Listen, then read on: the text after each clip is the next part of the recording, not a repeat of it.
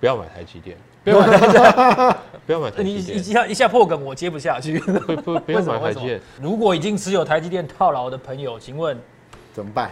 我自己的观点，对于套牢的人来讲是说，你要当做是你的钱是用来买未来的十年的翻身的机会。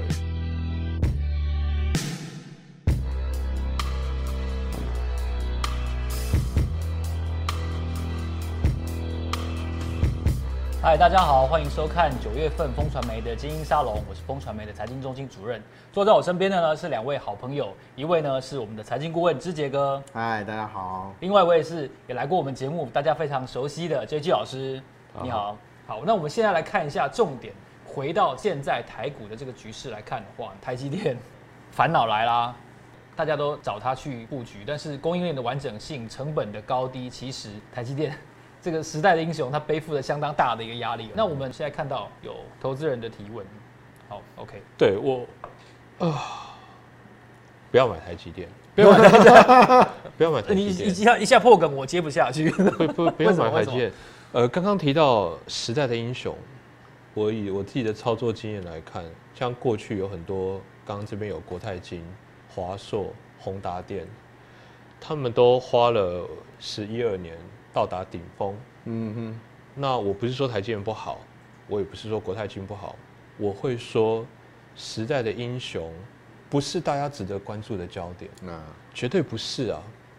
尤其我其实对台股我本身并不熟悉，但是我对国际情势的研究让我知道一件事情：第一个，打仗，从中美贸易战二零一九年的那一秒，各国不信任已经开始了，现在又打仗，所以你可以很确定的一件事情是，欧洲、美国、中国都要建立自己的半导体的供应链，这个是十年级、二十年级的计划已经开始跑了。台积电很厉害，但是世界各国的竞争对手哦要出来了，这是第一件事情。第二，刚刚提到电费，现在东南亚有很多智慧区域电网的联盟，大家都要开始去降这个电费。我们台湾的政府他们的政策应该是要用爱发电这样的概念，对不对？吼，可是台积电是台湾的主力产业，同时又是用电大国，产业，对，那请问，当他的政策跟选民的利益要冲突的时候，他要怎么选？我觉得是担心的。第一个担心点是时代的英雄不是我第一个选项，第二个担心的点是各国的竞争对手纷纷崛起，第三个点是它的电费优势还会存在吗？我不确定。过去的优势夏天快过去，过去会是优势，但现在是不是优势？这个我不晓得。所以我对于时代的英雄，我向来有个想法是，半导体的盛行是为了什么？是我个人投资的一个关键。嗯，那我还是去提，我刚好有统计一下，台湾的公司有百分之七十自己声称做电动车跟 AI 相关的。嗯嗯嗯嗯，对，那所以半导体的下一步很明显是为了人工智慧跟电动车而存在的。下一个时代的英雄应该是这个东西。啊，以我投资美股来讲，我觉得是这样。那台湾因为没有品牌啦，所以我不太确定呃他们的效应有多少。但是其实我请我的团队帮大家整理了这个有 AI 电动车相关的标的，它至少要有百分之三十以上的相关产业，因为台湾很多一点点相关，他就写他跟这对啊相关。所以我们现在找的是有至少三成以上相关的。那我还是讲我一个操盘人的角度是说，这个标的不是跟大家报名牌，我只是说半导体的存在是为了以后的什么。你遇到百年难得一见的机会，你不要去投资上个时代的英雄，你要去投资下个时代的英雄。那很多人说是指呃美股来讲是特斯拉啊，不是，我反而要讲的是特斯拉的电动车已经称霸市场，对不对？嗯那特斯拉以外的车厂，他们其实正要崛起做电动车，他们的系统跟特斯拉是完全不一样的，他们的自动感测是光达系统。这个时候我就不一定会想买特斯拉，嗯我会想买特斯拉逼着谁起来的那个人。所以我觉得以这个投资的角度来看哦，我觉得最重要最重要是要去找出下一步是谁。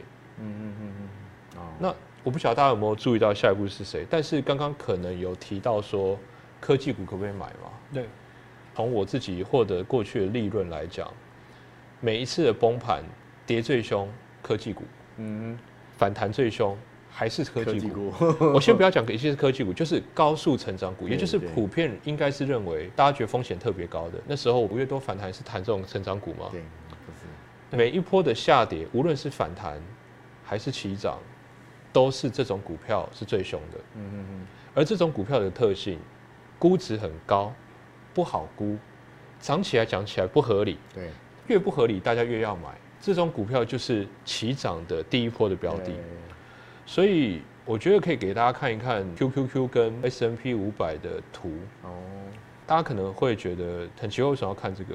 一个是科技股的基金啊，ETF S M P 五百，这个科技股的涨幅永远是大于这些股票的，嗯永远是大于一般的股票的。嗯，所以，第一个我觉得不要买台积电，第二个散户好不容易生逢其时，如果是我，我肯定要压有风险，但是回报最大的这些东西。啊，我们不是 ARK 啊，ARK 它倒了，最近很惨嘛。换换经理换经理人，呃，老实讲，那个蛮丢脸那个可能是政治问题，哦也可能是一个募资的一个形象问题。啊，。对对对对，我认为是这样。样，只是是个水温而已啊。嗯，但是我觉得他们是被迫一直要买，对对，可是相信我，到时候起家的可能它的涨幅又是很大。嗯嗯嗯嗯，我的观点是这样，我们刚才投资人已经热心的丢来了一个问题，他说：“老师讲不要买台积电，讲太晚了。如果已经持有台积电套牢的朋友，请问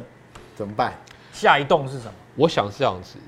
第一个，我自己的观点，对于套牢的人来讲是说，你要当做是你的钱是用来买未来的十年的翻身的机会。那这个十年你，你今天放在台积电也可以，你继续不要卖，就是放在台积电身上，你赌它是下一个十年对嘛。那如果你要赌别人的这个期待，或者是你翻转人生暴富的机会有没有变高？如果有，你什么时候卖台积电没有关系啊，你是机会成本拿回来而已。嗯对我来讲是这样。对对，没错，台积电这家公司很好，张忠谋这个董事长也很好，他的宣传在各大周刊媒体，他的公关在世界各国不遗余力，远超过郭台铭。可是他是下一个十年吗？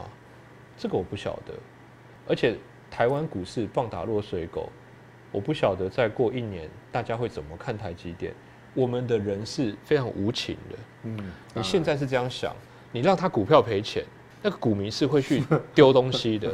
我们的性格是这样，所以我觉得当做机会成本，然后在这个爆炸性的关键点里面，好好的找到下一个市场，才是最重要的。嗯对，是也期待这位观众朋友有得到他想要的答案哦，因为我想会在直播问台积电套牢，应该是真的套牢吧？我想真，的套牢，因为毕竟套牢的那么多，几十万啊。嗯，股民好像这两年在台积电多了六十万人。那我知道大家都很痛苦啊，会有一个这个点，什么时候要卖？卖了股票，感觉是我看错了，我我很丢脸，我我买了台积电，我知道台积电这么好，台积电是世界上最好的公司之一，市值曾经超过苹果，这个我们脑袋里都有。卖它不是看它坏，嗯不要这样想。不过我觉得要认清这个机会成本都是现金的珍贵，然后如果你在亏损状况的时候，你还愿意卖掉换取这个机下一个机会，我觉得这个就是投资。老实讲，更上一层楼的功课啦。你真的要过了这一关，你才可能找到自己的方法。我觉得这个是蛮难的，不过这个也是人生的考验啊，或是投资人生的考验。最近有一本书哦，叫做《寻找百倍股》。